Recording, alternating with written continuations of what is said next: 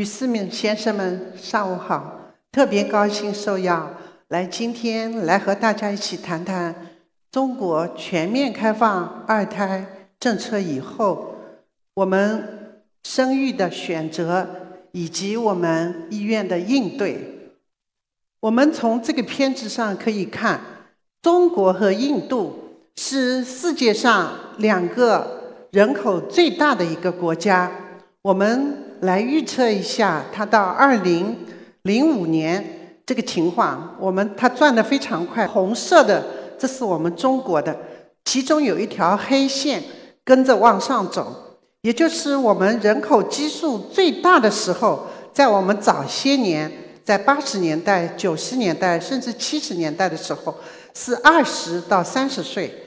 但是我们现在随着我们的发展，到二零五零年的时候，我们那条黑线就是在五十岁左右，也就是我们的年龄结构发生了改变，同时我们的金字塔也发生了改变。我们往越往上层，你看这个人口越来越多，而我们再来看看印度，有没有发现它始终的这个金字塔都是尖尖的，而。它的这个黑线是低于我们中国的这条线，也就是它的人口基数，年轻人是占多数，所以因此对今后的年，在人口上面，中国的挑战应该是比印度是要大的。这个还是一个人口的正一个一个偏执，我们可以来看，随着年份的增加，我们的人口慢慢的金字塔消失了。在最顶层的时候，这个深蓝色是这个男性，而这边浅蓝色的是个女性。也就是越到顶层，我们老年人口越来越多，而且呢是女性为多。印度的那个金字塔还是男性为多，所以我们的人口和印度是差不多的。但是我们在人口的比例上，我们的挑战，我们的选择。将会更艰难。那么到目前为止，我们的国家的这个六十岁以上的人口已经超过了一个亿，这是世界上就是就是最早跨过有一个亿超过六十岁以上的一个国家。所以我们现在六十五岁以下要把它变成中青年了，也很多地方也已经是接受了，也就到时候。我们三个人里面就会有一个老年人，要让他这个人口自然化、恢复正常。我们要做的事情，第一个就是什么？生育，只有生育才能来解决人口的老龄化。那么我们再来看一下我们这个人口的生育情况。这个图，这些黄颜色是全面二胎政策开放以后，我们就是爆发出来的一些生育人口。但是这些人口的比例如何呢？我们来看一下。首先，三十岁、三十五岁、三十八岁以上，这是一个倒三角，也就是我们目标人群要生孩子的是三十岁以上为多，尤其特别是。三十八岁以上的妇女，她们有生育要求的更多，因为什么呢？她的经济已经稳定了，他第一个孩子可能已经大了，所以他生育的要求更多。而我们的目标人群，由于这些政策的积累以后，就是也是产生了这么一个情况。那么我们在座的每个家庭都会涉及到二次再生育，你怎么选择？还有我们医院。如何应对？我们医院也有选择。那么今天呢，我会结合我一些专业知识，告诉你们如何选择，如何再生育，再生育，尤其是高龄的，有一些什么挑战？这是我们国家，我把它再更简单一点，就是我们从育龄从十五岁一直到十九岁，我们这样的划分。但是我们有生育生育要求的目标人群，主要集中在是三十五岁一直到四十九岁，要应对这个形势，在我们的医疗策略上要做一些改变。那么什么是高龄呢？那么高龄是不是就是一个年龄呢？年龄是金标准，但是还有很多的因素。第一个就是大于三十五岁，这是我们已经定义为产科的是高龄。还有一个呢是三十八岁。什么叫 PGD？什么叫 PGS？也就是这个胚胎还没有着床，还没有到妈妈的子宫里的时候，我们已经给这个胚胎诊断了，它到底有没有染色体的异常，到底有没有单基因病。那么这个时候，如果说是正常的，我们才把它放入到子宫里面去。这个技术呢，叫做胚胎的着床着床前的遗传学诊断。这个跟我们以前做宫内诊断已经不一样了。我们在实验室里做这个事情。那么这个事情呢，年龄定于三十八岁。但是还有一种，我们叫它高龄，就是他什么原因也不知道，他总归是。几几十年或者五年、十年，她都不怀孕。那么这种，如果她的年龄大于三十岁了，我们也叫她高龄，就是你必须要到医院里来看病了。可是我们现在很多职业女性三十岁都还没有结婚，所以都暴露不出来她是原因不明的不孕。还有一种呢，是我们医学上会判断的，我们有些指标，比如说 FH 等等这些指标，我不展开了，到医院里来检查。我们就会知道你这个卵巢功能非常差了，也就是说，你这个人的生理年龄和你的卵巢年龄是不等于的。我们知道，我们女性的身体上死亡最早的就是这个卵母细胞，也就是绝经了，但是人还活着。她还要活着。我们上海是平均女性可以活到八十五岁，但是我们绝经可能就四十岁绝经。我们的教科书上就是认为是一个正常的，所以卵巢的年龄和我们生理年龄是不对称的。这个我们医生会判断她是不是高龄。还有一些高龄，比如说你以前做过了手术，把一车卵巢切掉了。或者是你以前生过肿瘤，你去化疗，你去放疗过了，那么这些都是要缴高龄。你不可以再等到年纪很大的去生育，因为你的生育功能已经受损害了。其实我们男性也是有高龄的，我们世界上呢已经提出来，把男性的高龄呢是定为四十岁。其实男性对我们子代的安全也是贡献是非常大的。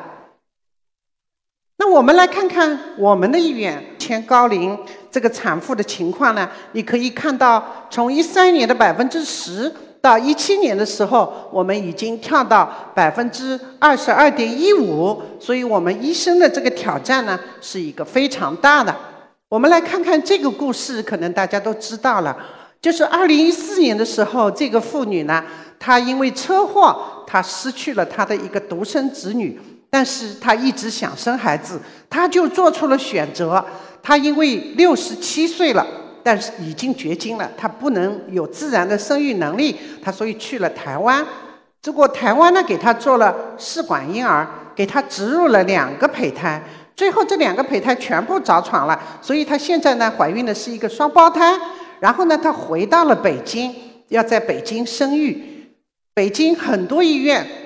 这个是巨大的挑战，现在叫选择。现在我们来选选看，这个妇女两个人全部退休了，她的先生年纪比她还要大，她现在怀了一个双胞胎。目前怎么选择？在座的，如果说让她终止妊娠的，有这个选择吗？不让她生，举个手看，不会有人举手。让她生下来，大家举个手看。大家都我看都举手了哈，有些人在考虑，考虑的人才是对的。怎么生下来？这个人从我们医生的角度来说，他其实无论从他的生理、心理、社会，他都不适合于生育了。但是他回来以后。她已经怀孕了，你再终止妊娠，这个非常不伦理。所以呢，我们经过反复的讨论呢，我们是决定呢，就让她减掉一个，因为双胞胎它更危险，这个是什么？要要她的命的，所以让她减掉一个。但是呢，她也不同意，她就是她必须要生出两个来。但是这个双胎，这个是。挑战非常大的，就是他的性命是非常危险的，所以在生孩子和他的性命这里面做一个选择，如何选择？我们的医院可能百分之一百就是都是选择人性的方法让他终止一个，但是他不，他就每个医院都去过，每个医院都是这样，但是我们的媒体就有文章出来了，觉得我们的医院是不道德的，没有收他。结果他最后收在哪里？收在一个私人医院。但是你可以想象，到时候一定在公立医院，因为什么？目前的私立医院没有这样的抢救能力，但是他也不减胎。所以是媒体的报道准确呢，还是医生的做法准确呢？我们拭目以待。因为她现在已经怀孕四个多月了，接下去该怎么办？她已经失去了减胎的时机，因为我们减胎是要早期的。就在媒体和医生这样的。对峙的情况下，在选择的情况下，他的胎儿慢慢长大了。我们还在选择，我们还没有做出决断，所以他该怎么办？我们大家都替他担心。那么高龄的话，到底有哪一些问题呢？有四个问题。我们最最关心的是什么？是子代健康问题。你不能说为了一个小孩生出一个不健康的孩子。看我们一个人一生大概有四百到五百个卵子。大家知道我们这卵母细胞有多金贵？你就看看，当这个人二十岁的时候，他不好的卵母细胞已经占了百分之二十五；当这个人四十岁的时候，百分之一百的卵母细胞都是质量非常差的。也就是说，一个人到了三十五岁或者是三十七岁，这个生育功能是急剧下降的。你看，大于四十五岁自己怀孕几乎是很少的。如果从这个角度来说，四十岁以上是不宜生孩子的。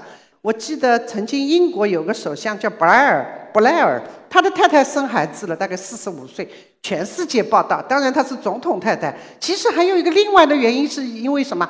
他是四十五岁自己生孩子的，也是变得什么比较稀奇。那么我们也来看一下呢，就是说你看，你就这个看你就知道。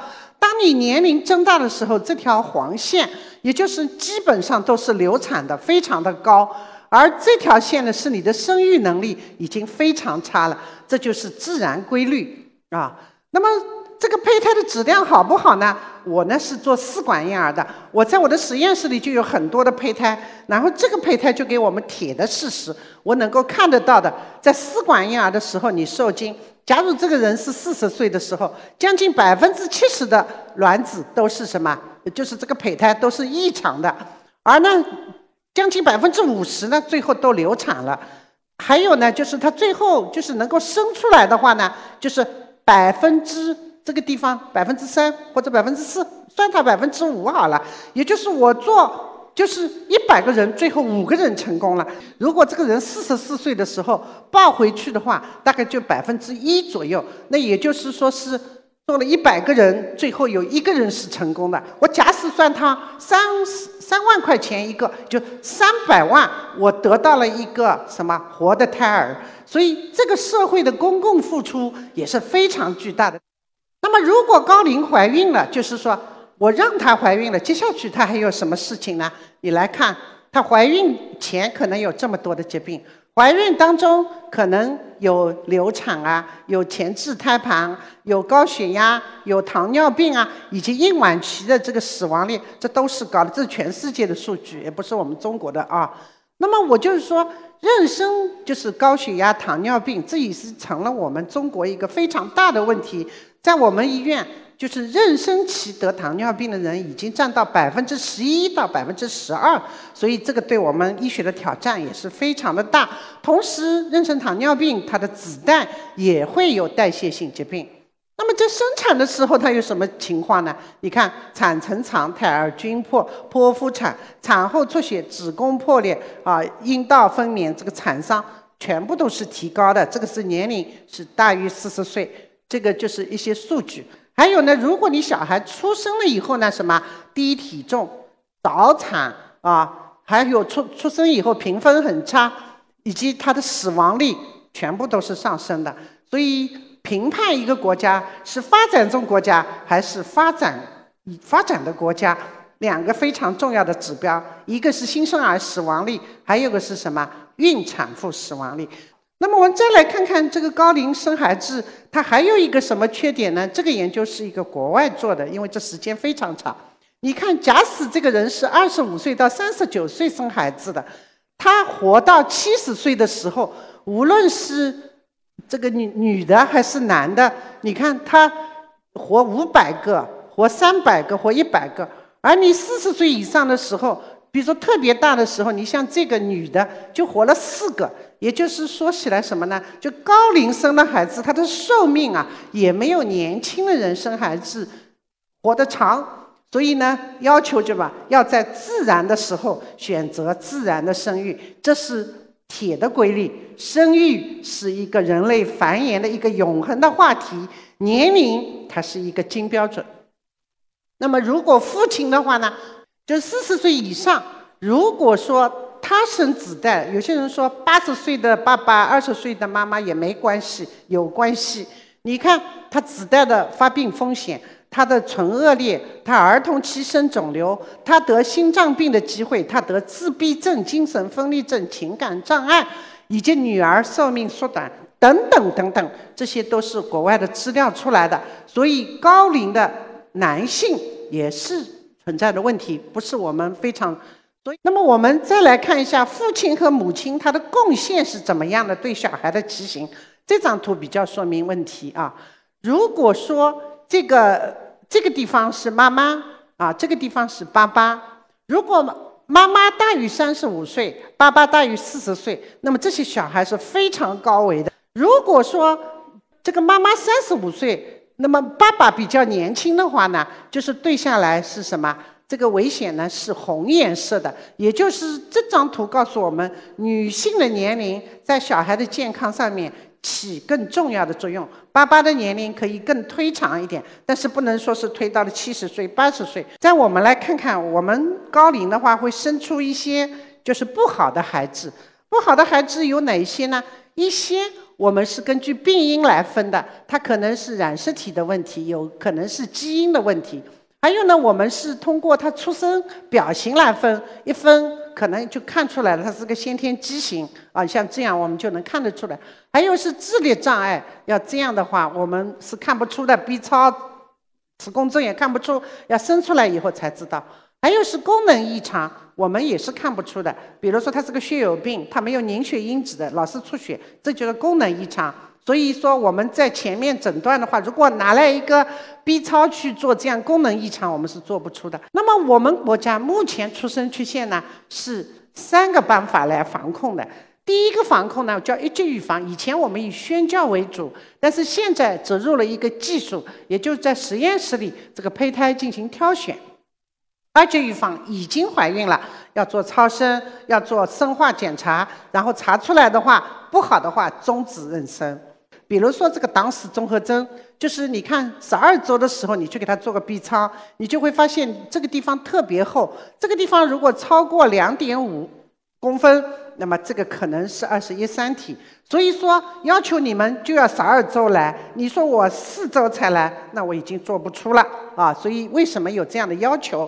也就是我们产前诊断是规定的，就是在什么时候做什么事情啊，就是几。这是规定了，因为过了这个时间，有些时候细胞就没有了，有些时候就图像就改变掉了。第三个已经生出来了，赶快治疗，比如先天心脏病可以开刀去。如果说是你是甲状腺低下，从小给你补甲状腺，这不会生的那么矮，也不会变傻瓜。所以说，这是我们国家目前防止三阶预防的一些措施。那么我再介绍一个一个一个方法呢，就是还没有怀孕，就是比如说你高龄。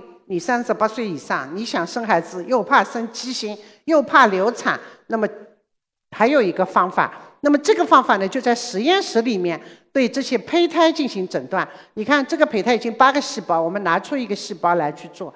那么我们做了以后，确实发现都还是对于高龄的话，还是有一些好处的。因为我刚才讲，百分之七十是畸形的，你生生一个畸形是，我给你挑，怎么百分之三十还有正常的，我给你放进去，一颗精子一颗卵子都是从体外取出来的，然后在实验室里受精，胚胎呢，我们拿去诊断去。然后我们怎么诊断呢？就是活检以后拿出一个细胞，那么这个细胞呢，我们可以做染色体，也可以做基因检查。如果不好的话，我们就给它丢掉了；如果是好的话，我们可以把它放回子宫，让它怀孕。它有什么好处呢？就是减少了非医院性的流产。因为我如果等到产前诊断，我已经四个月了，那个时候不好要做一次引产。这个不好的话呢，是什么？就我不要放进去就是了。那么还有一个呢，可以把它冻起来。那么这个动起来的话呢，现在大家都知道了。我明明两个小孩是一起的两个胚胎，最后我生了一胎，二胎又来了，我就从那个液氮罐里给它拿拿出来好了。我们上海最大的两个小孩同时的胚胎，大概相差十二年，我们给他复苏以后，她又怀孕了。实际上这个两兄弟是同样。同个时期的，所以现在人类的生育什么可以时空性深入了？你的生育力怎么保存？这个也是一种选择，但是这里有伦理问题，因为我们国家还没有最初做决定，到底给你几年？在我们上海呢，说最多冻五年，但是全世界都没有这样的说法。其实我们的医生也舍不得把这个胚胎丢掉，所以你六年、十年来，我们也给你放进去，这卫计委也没有来处罚我们啊。那么有这个孕前诊断这个方法，有产前诊断。原来只有产前诊断，那有了孕前诊断是什么呢？我们把诊断的时机前移了。那么把这两个东西加起来，就有非常有利于让他们生一个正常的孩子，减少出生缺陷。那么这个项目呢，是我二零一零年获得国家科技进步二等奖的一个项目。那么最后呢，我们来看看，这是卫计委我们上海卫计委发的这个年龄上生育上面的限制，就是男性限了五十五岁，女性呢是限了五十岁。其实，在我们全中国没有一个这样的文件，也没有一个这样的限制，我们的国家也没有拿出来。因为在上海，我觉得除了是一个大都市。在医疗上面，很多都是非常超前的，所以他已经定出一个年龄来了。所以我们认为这个五十岁，我从我自己的角度也也觉得偏大了一点。但是好在比没有更好。如果说那个六十七岁的话，她就不能怀孕了。我觉得其实她是不怀孕是最好的选择。现在怀孕了，我们的选择变得非常的困难。所以科学技术让我们。生育吧，有了更多的选择的可能，但是全面二胎开放对家庭、对个人以及对我们医生，就是都有太多的选择和太多的挑战。我们的家庭和个人以及我们的医院都要做好相应的应对。祝每个家庭幸福，祝每个孩子健康。谢谢大家。